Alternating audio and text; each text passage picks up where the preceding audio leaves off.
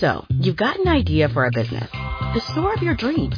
There's just one thing to figure out everything. That's why Shopify's all in one commerce platform makes it easy to sell online, in person, and everywhere else. Sell on social media, source products with an app to get that first sale feeling.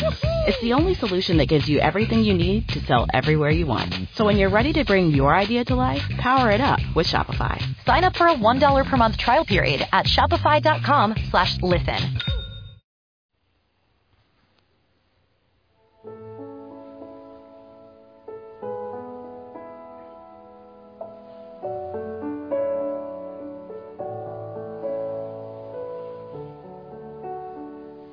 Gente linda, familia Osana, que el Señor te bendiga. Buena noche también a ti, cada uno, cada uno les saludo con todo mi afecto, con todo mi amor.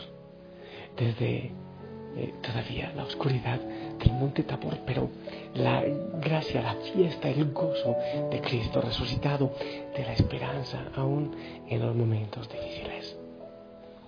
Levanta la cabeza, es un día hermoso, no te la pierdas. El Señor está presente en Eucaristía, en su palabra también. No puedes perdértela. Yo, como digo siempre, te doy una degustación de la palabra para que te prepares a lo que vas a recibir cuando vayas a celebrar la Santa Misa. Quiero, sin mucho rodeo, bueno, hoy estoy hablando un poco pasito, ¿verdad? Hay veces que deseo volverme un sacerdote decente, sin gritar tanto. Quiero compartirte la palabra del Señor para este día, para ver qué es lo que el Señor nos quiere ofrecer, el manjar. El Evangelio lo vamos a tomar de San Marcos, capítulo 10, del 17 al 30. Me encantaría que también ustedes pueden acompañarme eh, haciendo la lectura de, de su Biblia. Escucha un pajarito, ¿verdad? En aquel tiempo, cuando salía Jesús al camino, se le acercó corriendo un hombre. Se arrodilló ante él y le preguntó, Maestro bueno, ¿qué debo hacer para alcanzar la vida eterna? Jesús le contestó, ¿por qué me llamas bueno? Nadie es bueno sino solo Dios. Ya saben los mandamientos. No matarás, no cometerás adulterio, no robarás, no levantarás falsos testimonios, no cometerás fraudes, honrarás a tu padre y a tu madre. Entonces él le contestó, Maestro, todo eso lo he cumplido desde muy joven. Jesús lo miró con amor y le dijo, solo una cosa te falta. Ve y vende lo que tienes. Da el dinero a los pobres y así tendrás un tesoro en los cielos. Después ven y sígueme. Pero al oír estas palabras, el hombre se entristeció y se fue apesadumbrado porque tenía muchos bienes. Jesús, mirando a su alrededor, dijo entonces a sus discípulos, qué difícil le va a ser a los ricos entrar en el reino de los cielos. Los discípulos quedaron sorprendidos ante estas palabras, pero Jesús insistió, hijitos, qué difícil es para los que confían en las riquezas entrar en el reino de Dios. Más fácil les, es a un camello pasar por el ojo de una aguja que a un rico entrar en el reino de Dios. Ellos se asombraron todavía más y comenzaron, comentaban entre sí. Entonces, ¿quién puede salvarse? Jesús mirándolos fijamente les dijo, es imposible para el hombre, no para Dios. Para Dios todo es posible. Palabra del Señor. Cuando escucho los pichoncitos que cantan entre el día y la noche, me voy a la palabra. Miren los lirios del campo. No hilan y no tejen. Miren, escuchen, vean las aves del campo, las aves del cielo. No tienen que sembrar, no tienen que cosechar. Y el Padre del cielo no les falta con nada. Esa es la realidad. Y yo quiero que meditemos en esta tónica, este Evangelio que, que es así emocionante, es tierno, pero, pero también es triste. Y te invito a que hagamos un recorrido por, el texto del Evangelio, que descubramos qué es todo lo que el Señor tiene para contarnos en él. Lo primero, se nota que hay una gran urgencia. Jesús va de camino. Llega corriendo un desconocido, pero corriendo, o sea, tiene prisa, hay algo urgente, hay una gran necesidad en sí. Cae de rodillas, eso también, ¿qué dice? Puede ser un leproso.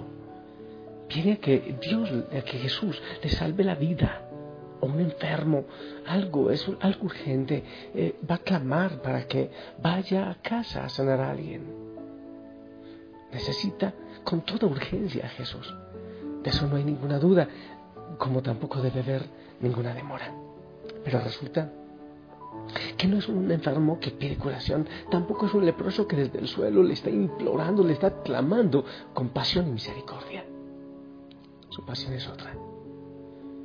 Él está buscando al Señor por algo, una luz que oriente su vida porque siente un vacío que no puede llenar con nada, aunque es rico.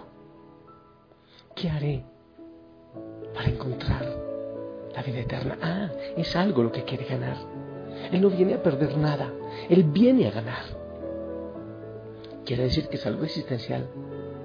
Y quiere algo para Él. Él no está hablando para todos. ¿Qué debemos hacer? No, no, no. ¿Qué debo hacer yo? ¿Cuál es la receta, Señor, que tú me das? Tengo dinero. Puedo comprarlo. ¿Qué debo hacer? Lo primero, Jesús le dice, bueno es Dios. O sea, lo primero es, si tú me buscas a mí, estás buscando a un Dios bueno, a un Dios de misericordia, no a un Dios malo. ¿Eh? Eso es importantísimo. Es un Dios bueno, un Dios que viene a dar plenitud y felicidad. No un Dios que viene a dar dolor y tristeza. Ese no es el Dios de Jesús. Bueno es Dios. Después, le dice el Señor, bueno, cumple los mandamientos. Y le recuerda aquellos mandamientos que tienen que ver con el mal hacia los otros. Esos son los que enumera Jesús en el Evangelio. Y a mí me asombra la respuesta. Todo lo ha cumplido desde pequeño. Realmente es muy difícil cumplir todos los mandamientos y en esa época y todo lo ha cumplido y desea algo más. ¿Cuál es el anhelo que tiene? Quiere decir que cumplir toda la ley, ser tan religioso y tener tanta plata no fue suficiente para para que fuera feliz y sigue buscando con ese vacío en el corazón, con esa desesperación. Pero sí, parece que lo tiene todo. Además, que si era un muchacho bueno, es demasiado probable también que tenía una buena familia, que había tenido una buena formación. ¿Qué le faltaba? Dinero, posición religiosa, posición social, una buena familia. Y él sigue buscando algo más. Y Jesús le mira con cariño. Esa mirada con cariño de Jesús, como que logra ver cuál es el vacío que hay en su corazón y quiere entablar una relación con Él, una relación personal. Jesús se enternece viendo esa, ese deseo loable, ese buen deseo que tiene este muchacho. Jesús conoce de eso, de riqueza y de pobreza, y entiende y también de felicidad, y entiende bien cuál es la insatisfacción, qué es lo que le falta a ese muchacho. Y siguiendo esa lógica de lo que tengo que hacer, como él preguntó, para poseer, él viene ahora a decirle que lo que tiene que hacer para poseer la vida eterna es no poseer nada. Ey, ey, despierta. Para poseer la vida eterna no hay que poseer nada. Jesús le dice que para ser feliz, que para responder a la aspiración más profunda, su puesto social, su riqueza y su nombre, no le ha servido. Que hay algo que todavía debe hacer y no es precisamente adquirir más, porque él dice que hay que hacer para obtener la vida eterna. Lo que hay que hacer es dejarlo todo.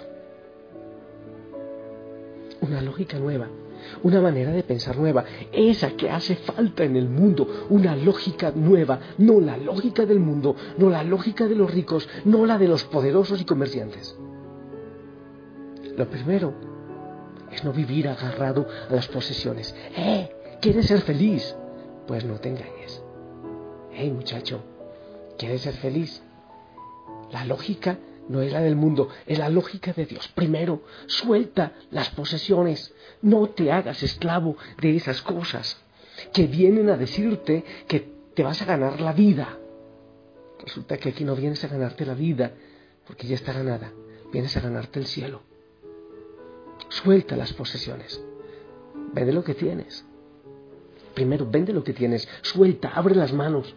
Lo segundo, ayuda a los pobres. Hay muchos que sí necesitan para comer. Dales tu dinero para que coman. Tres, sígueme. Y los dos podrían recorrer juntos un camino de felicidad hacia el Padre. Pero esas tres tonteritas, suelta lo que tienes. Porque si eso ocupa el puesto del reino de Dios, no puedes obtener el reino de Dios. Si ocupas tu vida con las riquezas, no puedes comprar el reino de Dios. Lo segundo, ocúpate de los que sufren. Tres, sígueme. Aquel hombre se levanta y se aleja de Jesús. Qué desenlace triste. Olvida esa mirada cariñosa de Jesús que le acogía. Se va triste porque no fue capaz de abrir las manos y de soltarlo porque optó por las cosas. Parece que ese muchacho se va triste porque descubre que nunca podrá encontrar la alegría, que no conocerá la libertad. Él lo sabía en el fondo de su corazón, pero no era capaz de dar el paso. Seguramente él veía tanta fiesta en los discípulos de Jesús, tanta libertad.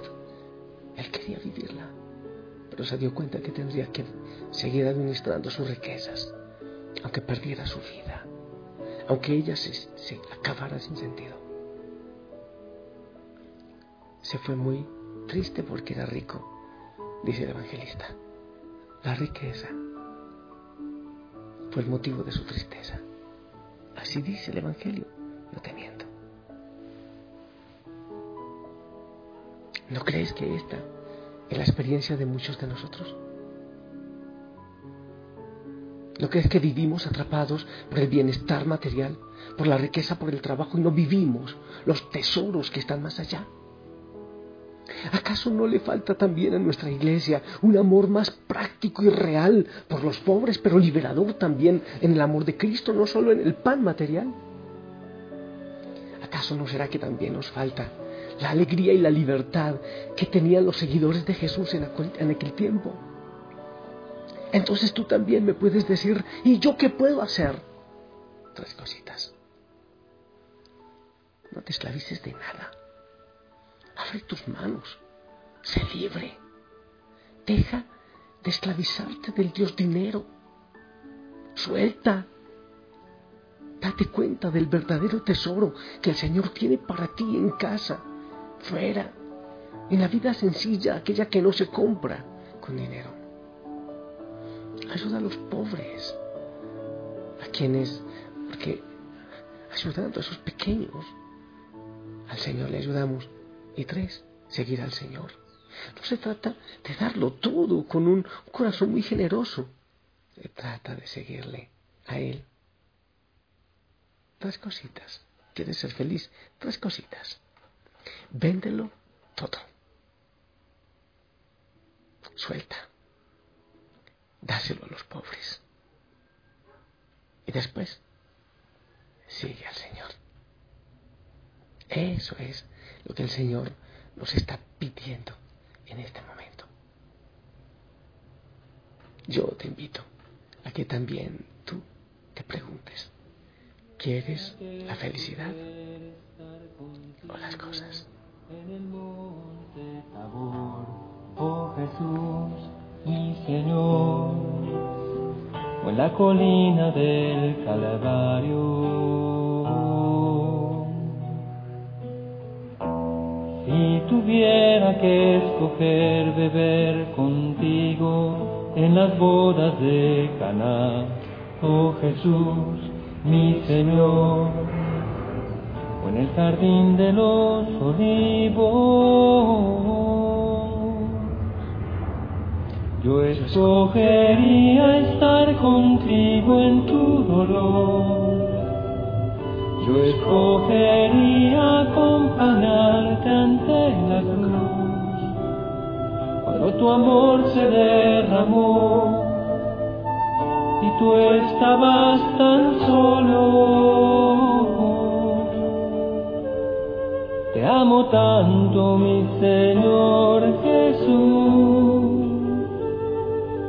si tuviera que escoger entre la pena de la cruz y la gloria del tabor,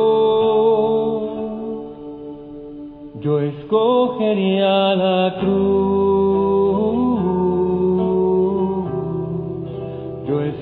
escogería la cruz.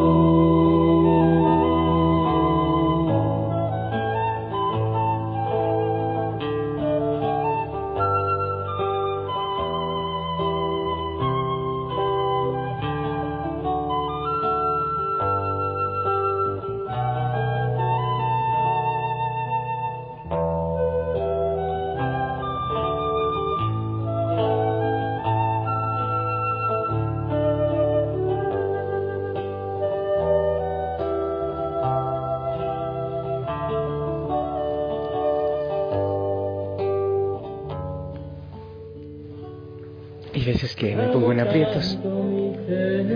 La canción que tenía no funcionó, pero puse esta y creo que el Señor la tenía preparada. Yo prefiero estar en Getsemaní y en la cruz, porque ahí está Él, con Él, no lleno de riquezas y de lujos, pero lejos de Él. La decisión es tuya, ya sabes. La felicidad no la vas a encontrar en las cosas, en tanta prisa, en tanta cosa encuentras en el Señor. Pero por si acaso, yo te voy a recordar una vez más las tres cositas que el Señor te pide. La primera, suelta lo que tienes, véndelo. Los apegos, personas, apegos, esclavitudes, suéltalo. Lo que se ha unido, lo suéltalo. Dos, ocúpate de los pobres. Y tres, seguir al Señor. Tres cositas, sin las cuales probablemente no llegues a la felicidad. Yo te bendigo en el nombre del Padre, del Hijo y del Espíritu Santo. Amén. Espero también tu bendición que llega para todos.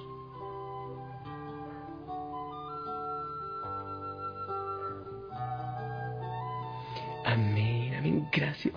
Vive este día de manera maravillosa. Te amo en el amor del Señor. Sonríe, anda y celebra con tu sacerdote, con tu gente, la fiesta del domingo. Si el Señor lo permite, nos escuchamos en la noche. Hasta pronto.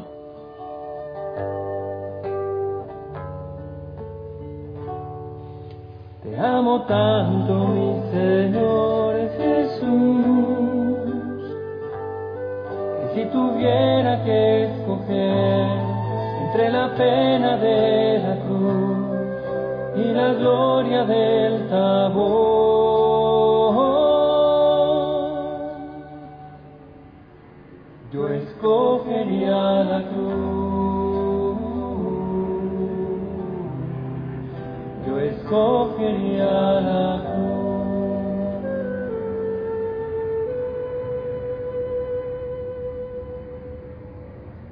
Dale más potencia a tu primavera con The Home Depot. Obtén una potencia similar a la de la gasolina para podar, recortar y soplar con el sistema OnePlus de 18 voltios de Ryobi desde solo 89 dólares. Potencia para podar un tercio de un acre con una carga. Potencia para recortar el césped que dura hasta dos horas. Y fuerza de soplado de 110 millas por hora. Todo con una batería intercambiable. Llévate el sistema inalámbrico OnePlus de 18 voltios de Ryobi. Solo en The Home Depot. Haces más. Logras más.